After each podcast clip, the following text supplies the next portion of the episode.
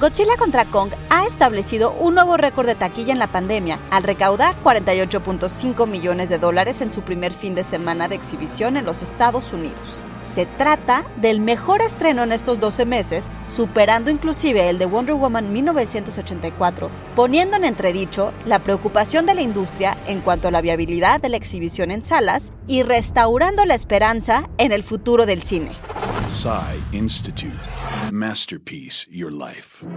Desde su aparición en Godzilla de Ishiro Honda, allá en 1954, el rey de los monstruos ha sido igual aliado que enemigo, defensor de la Tierra frente a amenazas de toda naturaleza y la aterradora encarnación de las consecuencias de una guerra nuclear. En este caso, el titán radioactivo ha demostrado ser un amigo para la industria y es que las acciones de AMC han subido más de un 15% desde lunes y más del 410% desde enero.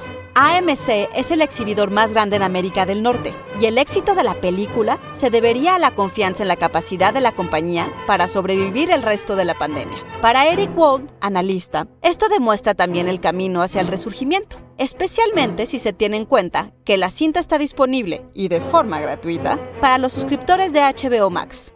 What we are witnessing here is the return of Titans.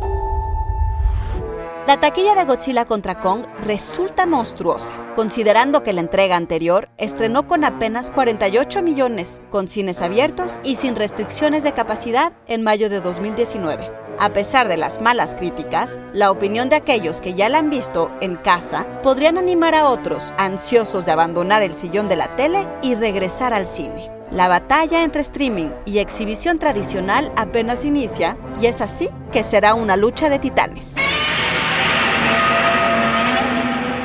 Guión Antonio Camarillo, con información de CNBC y el portal entrepreneur.com. Y grabando desde casa, Ana Goyenechea. Nos escuchamos en la próxima cápsula SAE.